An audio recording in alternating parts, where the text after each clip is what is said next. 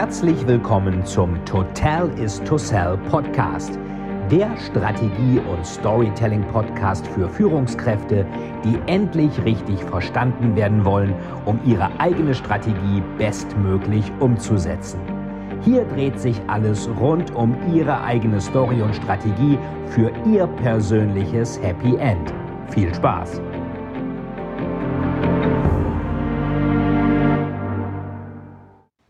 Es geht weiter heute mit einer kleinen Vorschau demnächst auf Blutgott und aber noch einer kleinen äh, Revue von den bisherigen Clara Vidales Büchern.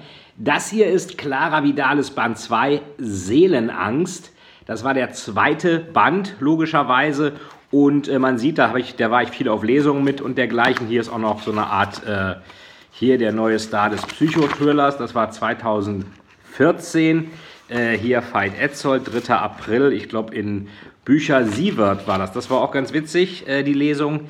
Äh, gruselig natürlich auch. Eine perfide Mordserie, ein satanischer Hintergrund, ein skrupelloser Killer mit einer grausamen Mission. Ähm, wir haben auch hinten noch so den Klappentext so gemacht. Äh, da steht dann, er wird dich töten, deinen Leib und deine Seele, denn sein Motiv geht über den Tod hinaus.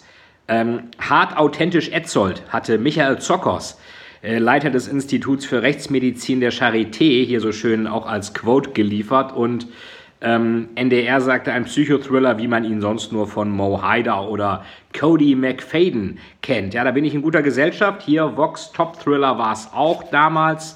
Dann sieht man hier das haben die bei Basta Lübbe schön gemacht. Äh, hier wieder diese Flammen und hier eben Seelenangst äh, in Silber und dahinter so umgedrehte Kreuze. Also es geht um Ritualmorde, es geht um Satanismus und es geht um Serienmord. Und ähm, ich habe da, also für dieses Buch muss ich sagen, habe ich die schrägsten, beängstigsten Recherchen überhaupt gehabt. Ähm, das kann ich wirklich so äh, fast sagen.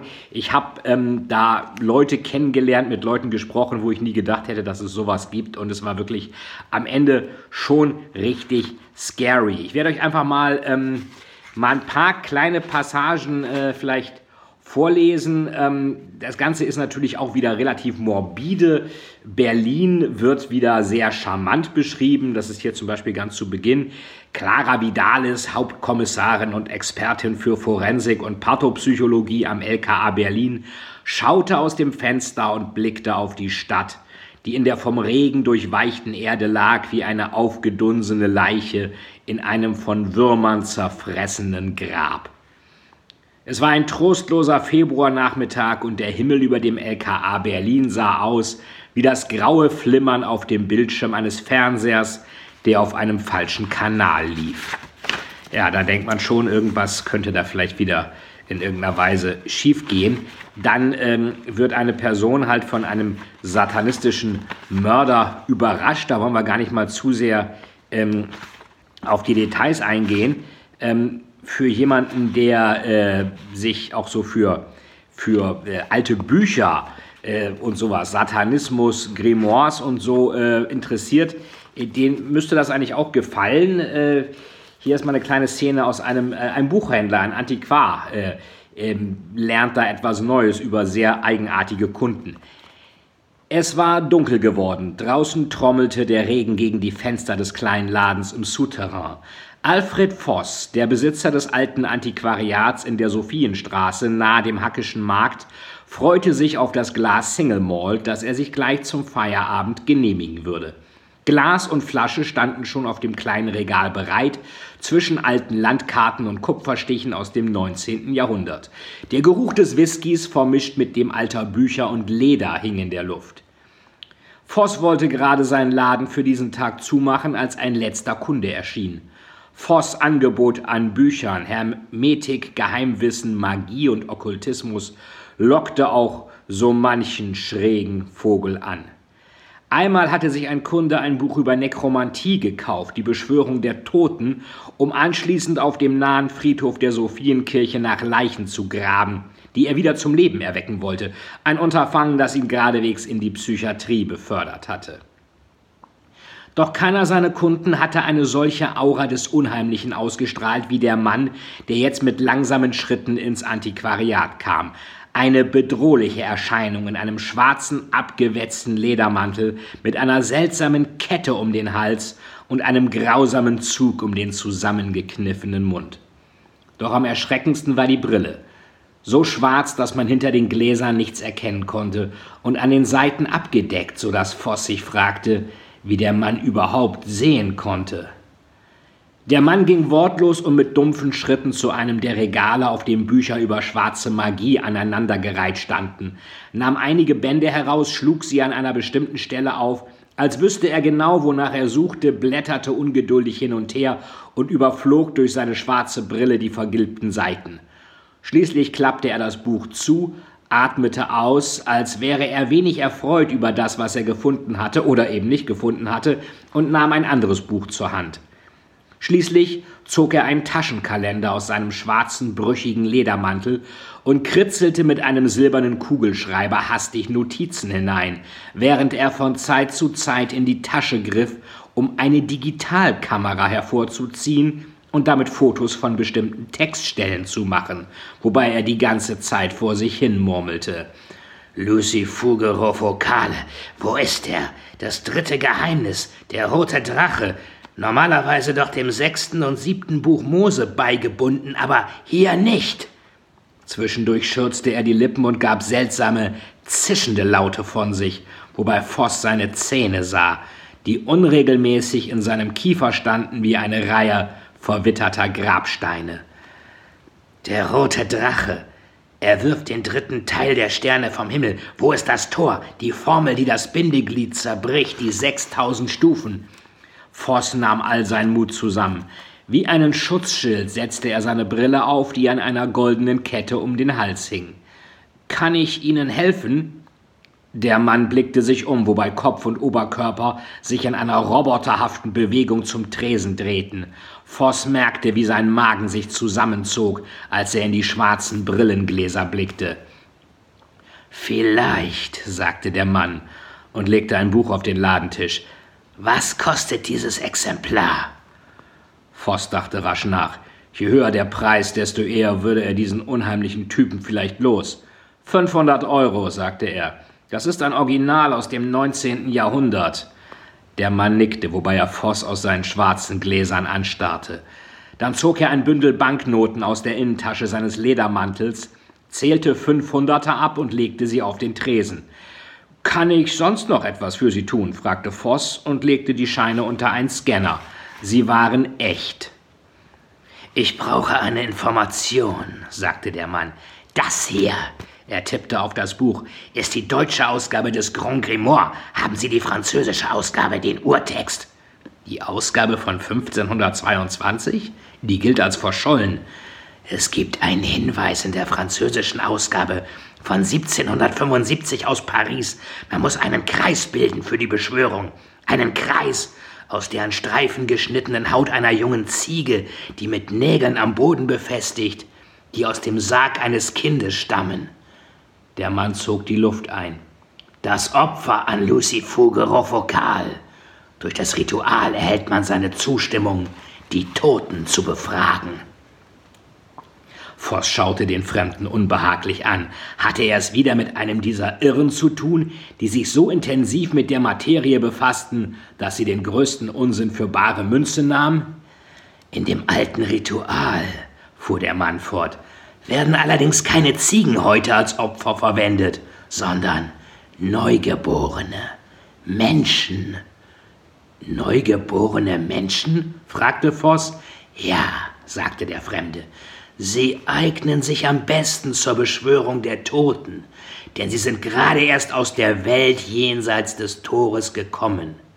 Das Tor, durch das wir alle wieder hinausgehen werden. Voss schluckte. Es fehlt etwas, sagte der Mann. Es gibt einen Weg, nicht nur die Toten zu befragen, sondern ihre Seelen auf der Welt zu halten. Das Lebenslicht. Man kann das Bindeglied zerbrechen, sodass es eine Zeit lang weiter flackert, auch wenn der Körper bereits tot ist. Voss schüttelte den Kopf und lockerte seinen Hemdkragen. Das kann ich nicht. Ich sagte doch, es ist verschollen, seit dem Ersten Weltkrieg. Nichts ist verschollen, sagte der Mann. Voss sah sein eigenes verzerrtes Gesicht, das sich im Schwarz der Brille spiegelte. Auch die Toten sind nicht tot. Sie haben es doch hier. Ich kann es spüren. Voss wich zurück. Verkaufen Sie es mir. Ich zahle jeden Preis. Voss standen Schweißperlen auf der Stirn. Sollte er das Buch verkaufen? Wenn er einen ausreichend hohen Preis nannte, könnte es das Geschäft des Jahres für ihn werden. Also gut, sagte er, 20.000 Euro. Zu Voss maßlosem Erstaunen blätterte der Mann die Summe bar auf den Tisch. Voss holte das kostbare Buch aus einem Safe, scannte die Geldscheine, wickelte das Buch sorgfältig ein und steckte es in eine Leintasche, die er dem Mann über den Tresen reichte. Als die Tür hinter dem Fremden zuschlug, ließ Voss sich schwer atmend auf seinen Lederstuhl hinter dem Tresen fallen. Das Glas Whisky, das er an diesem Abend trank, war um einiges größer als sonst. Das war eine Szene, das war sicherlich von H.P. Lovecraft ein bisschen beeinflusst. Da gibt es ja auch diese schöne Geschichte, das Grauen von Dunwich, wo dieser Wilbur Wardley äh, nach Harvard kommt und sich in der Widener Library das verfluchte Necronomicon ausleihen möchte. Also das hat so ein bisschen Pate gestanden bei dieser Szene. Außerdem finde ich natürlich Antiquariate sehr schön. Ich hatte da so ein Antiquariat vor Augen, so im Souterrain, so ein bisschen wie in die Neuen Pforten mit Johnny Depp, wo Johnny Depp ja auch so eine Art Antiquar ist und für diesen Boris Balkan, dieses verfluchte Buch, das Della Melanicon oder wie das hieß, ähm, was so auch ein bisschen nach Necronomicon klingt, suchen soll, weil ihm das eben für seine Sammlung fehlt. Ja, Seelenangst, äh, da hatte ich zwei ganz äh, erschreckende Begegnungen äh, bei den Recherchen. Das heißt erschreckend. Also das erste auch, äh, das zweite aber noch mehr. Das erste war, ich wollte gerne mal mit einem Exorzisten sprechen, weil es in dem Buch eben auch um Exorzismus geht. Das ist ja hier ähm, der Klappentext. Clara Vidalis, Expertin für Pathopsychologie am LKA Berlin, hat gerade die Folgen ihrer Hetzjagd auf den Serienkiller Der Namenlose verkraftet als die Hauptstadt von einer neuen, noch perfideren Mordserie erschüttert wird. Ein Mann, der sich der Drache nennt, ist von einer grausamen Mission erfüllt. Er tötet Menschen, die nur nach außen hin eine vorbildliche gesellschaftliche Funktion ausüben, ansonsten aber abgrundtief böse sind. Und mit seinem satanistischen Hintergrund, seiner absoluten Besessenheit, weist er Clara den Weg nach Rom, zum Chefexorzisten des Vatikan. Und äh, Exorzismus hatte ich dann äh, mal Freunde von, äh, aus der katholischen Kirche, auch vom Opus Dei, gefragt, ob die welche kennen. Ich wusste, es gibt Gabriela Armort, der ist mittlerweile gestorben. Das war so ein älterer, glatzköpfiger Herr. Der war Chefexorzist des Vatikans, hat über 10.000 Exorzismen gemacht, wenn nicht noch mehr. Und äh, da hätte ich aber mein Italienisch aufbessern müssen, weil der spricht nur Latein und Italienisch. Aber ich hatte über einen Kontakt, ähm, im Vatikan dann äh, den Assistenten von ihm, so den zweiten Mann kennengelernt, Cesar Trucchi. Der war Exorzist bei den Legionären Christi, hat mit ihm zusammen viele Exorzismen gemacht und den habe ich dann in der Schweiz getroffen, weil er da eine Gemeinde übernommen hat und zwar in St. Moritz. Da bin ich mal von München dann mit dem Leihwagen hingefahren und wir hatten dann abends auch schön gegessen. Ich war vorher in der Messe bei ihm, die er geleitet hat und ähm, haben dann äh, uns abends da nachts noch unterhalten. Ich habe da auch übernachtet in dem Gasthof über Exorzismus äh, und dergleichen. Das war also eine absolut gruselige Nacht in so einem einsamen Berghof über Exorzismus reden. Und was der mir sagte war, pass auf, bei den Toten und bei den äh, Besessenen vor allen Dingen ist das so, dass die, ähm, wenn du sagst Manifesta, in nomine Jesu Principe, Manifesta, dann kommen die Toten, äh, nicht die Toten, sondern die, ähm, die Dämonen aus, die, die praktisch äh, die Leute besetzen, darum ja Besessene, kommen dann hervor. Da fangen die an, irgendwie rumzugrunzen, so diese Sprache wie in dem Film Der Exorzist. Oder, oder sie ähm, fangen an, andere Sprachen zu reden, die sie gar nicht können, Latein oder Griechisch. Das ist natürlich dann, wenn man das so glauben mag, der Dämon, der in den Leuten drin ist. Und ähm, was rauskam war, es gab drei Hauptdämonen, das war ähm, Satan, Luzifer und Asmodeus.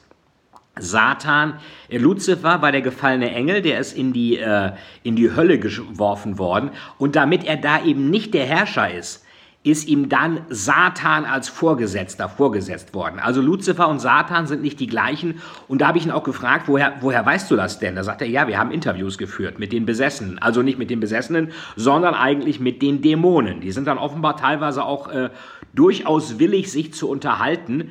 Asmodeus ist einer der Dämonen, die extrem viel unterwegs auch sind, wie so ein Hon-Traveler bei der Lufthansa. Also man trifft ganz oft Asmodeus. Wenn jemand besessen ist, ganz oft Asmodeus. Der Vorteil ist, ich kann einen Dämon nur austreiben, wenn ich seinen Namen weiß. Und ähm, den Namen will der natürlich nicht verraten, weil er sonst tausend Jahre und einen Tag sich der Realität, also der Erde, Gottes Schöpfung fernhalten muss. Und von daher hat Asmodeus da keine Lust zu. Aber oft kann man einfach mal so versuchen und sagen, bist du vielleicht Asmodeus? Asmodeus, verlasse diesen Körper. Und möglicherweise liegt man damit dann durchaus richtig. Kann also ähm, eine Möglichkeit sein, um da dann auf der richtigen Seite zu sein. Ja, ähm, das war erstmal Seelenangst Teil 1. Äh, mir ist also noch einiges eingefallen, was ich euch gern noch erzählen möchte und ich würde mal sagen, das machen wir in der nächsten Folge vom Crime Podcast im Storytelling Podcast ähm, bei der Donnerstagslesung. Freut euch auf den nächsten Teil von Seelenangst in einer Woche. Alles Gute, euer Veit. Und vergesst nicht, schreibt mir rein in den Podcast, was ihr von diesen Buchlesungen haltet, auch bei YouTube. Schreibt mir Bewertungen und schreibt mir auch gerne rein, was ihr in Zukunft noch gern haben wollt. Bis bald, euer Veit. Vielen, vielen Dank, dass Sie wieder bei dieser Folge mit dabei waren. Wenn Ihnen die Folge gefallen hat, würde es mich sehr freuen, wenn Sie mir eine Bewertung bei iTunes hinterlassen, damit ich sehen kann, ob Ihnen diese Folge geholfen hat und damit ich noch mehr Menschen bei ihrer Story unterstützen kann. Jetzt wünsche ich Ihnen noch einen erfolgreichen Tag und wir hören uns beim nächsten Mal. Ihr Veit Etzold.